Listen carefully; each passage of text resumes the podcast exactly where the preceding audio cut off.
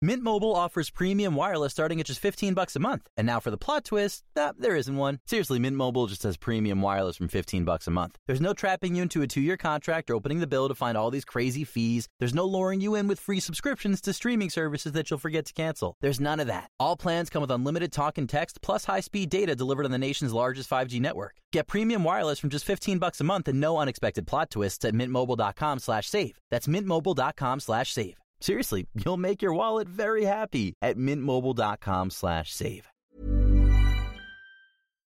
Atención.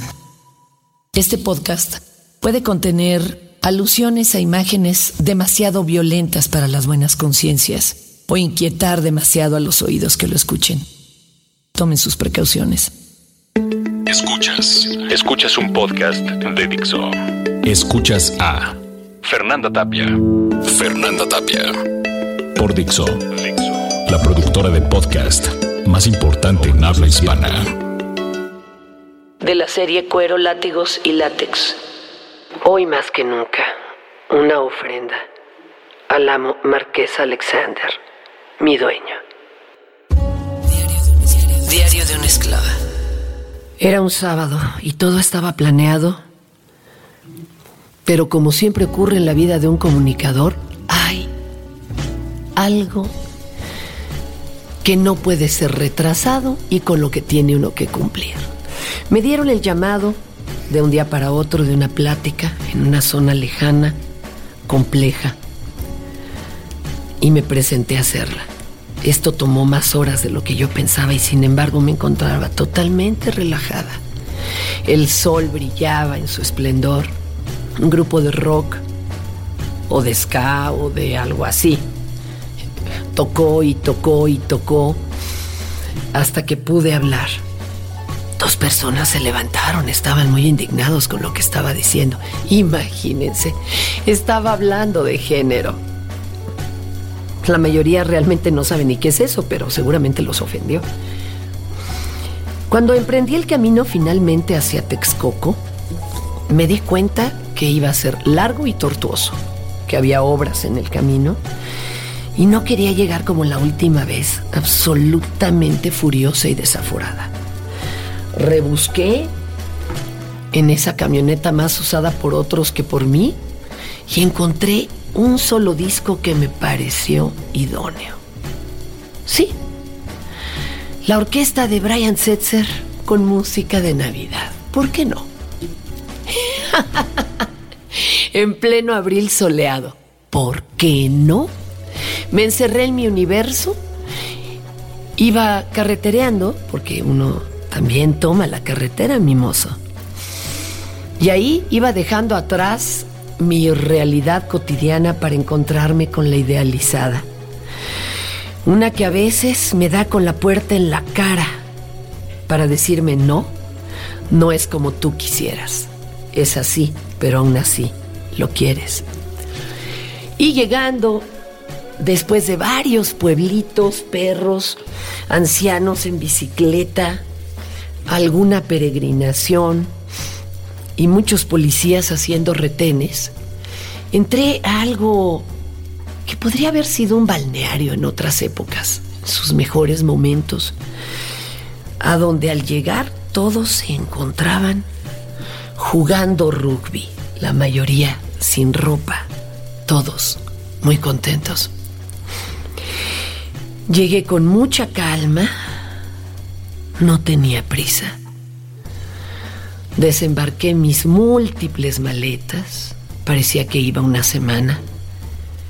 Y no solo una tarde y una noche. Abrí la puerta, sentí la brisa y empecé a acomodar mis cosas, mis ideas, mis sentimientos, la realidad nueva a la que estaba sometida. Así como existen retiros cristianos y campamentos de verano y cosas. Bueno, también hay weekends de BDSM. Es difícil encontrar un lugar que te permita hacerlo y que te brinde además la privacidad que se requiere para ello. No por nosotros, ¿eh? sino porque algún otro visitante podría asustarse. Aunque La verdad, creo que nunca había entendido la dimensión del espacio amoroso que ahí se crea. Sí, sí van a decir, claro, están todos este, cogiendo. No, calma, no se trata solo de eso. Claro que hay sexo y debe de ser muy delicioso, imagínenlo al aire libre, en la noche, en la tarde, cuando se quiera o en tu cuarto, con quien tú quieras. No, no es eso. Hay un espacio amoroso de ese renglón del que nos hemos visto privados normalmente por nuestros mismos padres, de un espacio de aprobación en donde no te juzgan, en donde nadie te dice estás bien o estás mal. Simplemente reconoce que estás y que puedes ser lo que tú quieras ser. En ese gran espacio de catarsis, en donde por fin sientes que no le estás fallando a nadie, donde no tienes que pagar algo por fallarle a la sociedad no cumpliendo su manual. Ahí sientes por fin en paz. Respiras con los pulmones completos y puedes compartir tu comida o no hacerlo, compartir tus ideas o no, tu cuerpo o no, sonreír o no. Todo está muy bien. Sucedieron muchas cosas y conocí muchos personajes de los que me gustaría hablarles como los locos de mis amigos. Pero en esta ocasión les quiero contar que fue un momento muy importante porque una vez bajado las defensas ante mi hermana, mi nueva hermana, la nueva sumisa de mi amo, cuyo nombre no pronunciaré porque eso es una historia que ella tendría que contar. Una vez superado todos los clichés del absurdo amor romántico entre celos, inseguridades y demás, pudimos caminar. Yo iba desnuda, ella tirando de un lado y yo del otro, de una pequeña carreta, un carruaje, a donde iba el amo, soltando latigazos al aire sosegadamente con nosotras, a donde pudimos mirar nuestros corazones más que el camino. Y una vez llegando a ninguna parte, dejar descender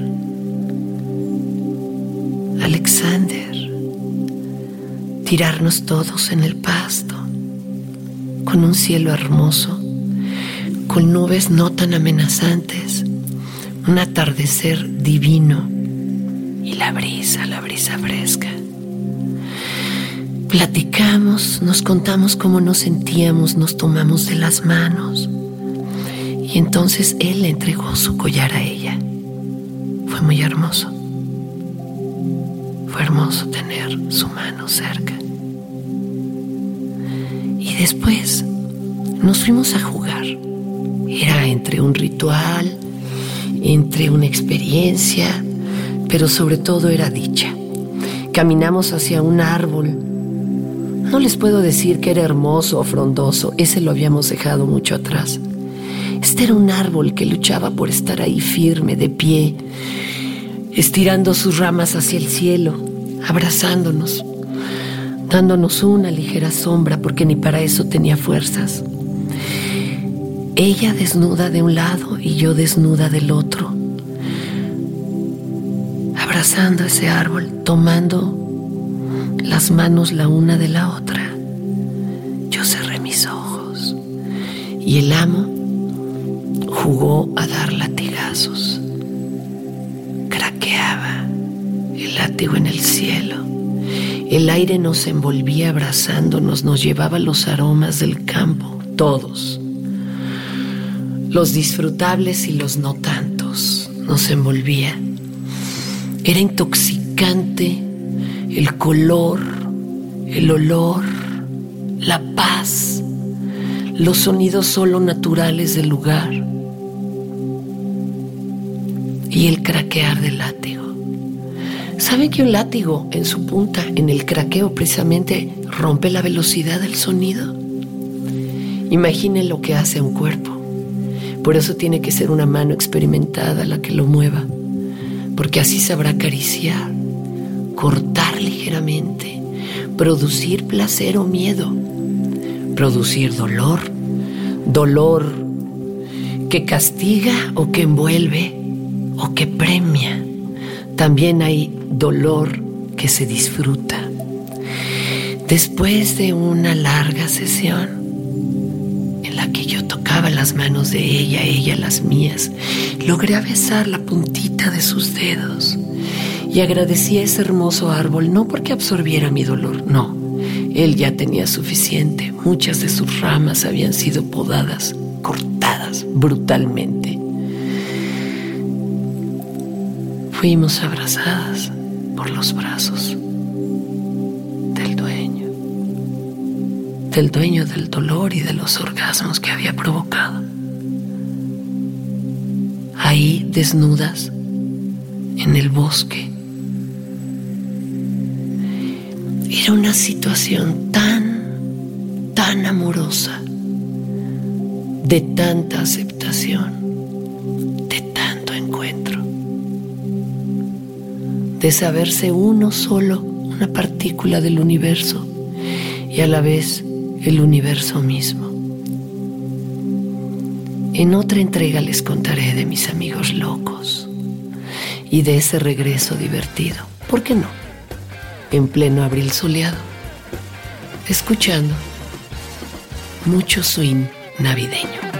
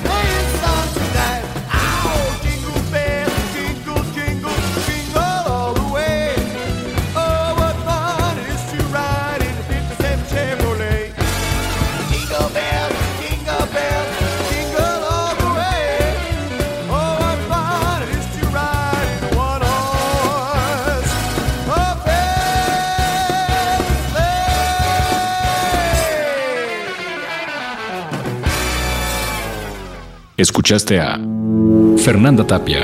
Fernanda Tapia. Un podcast más de Dixo.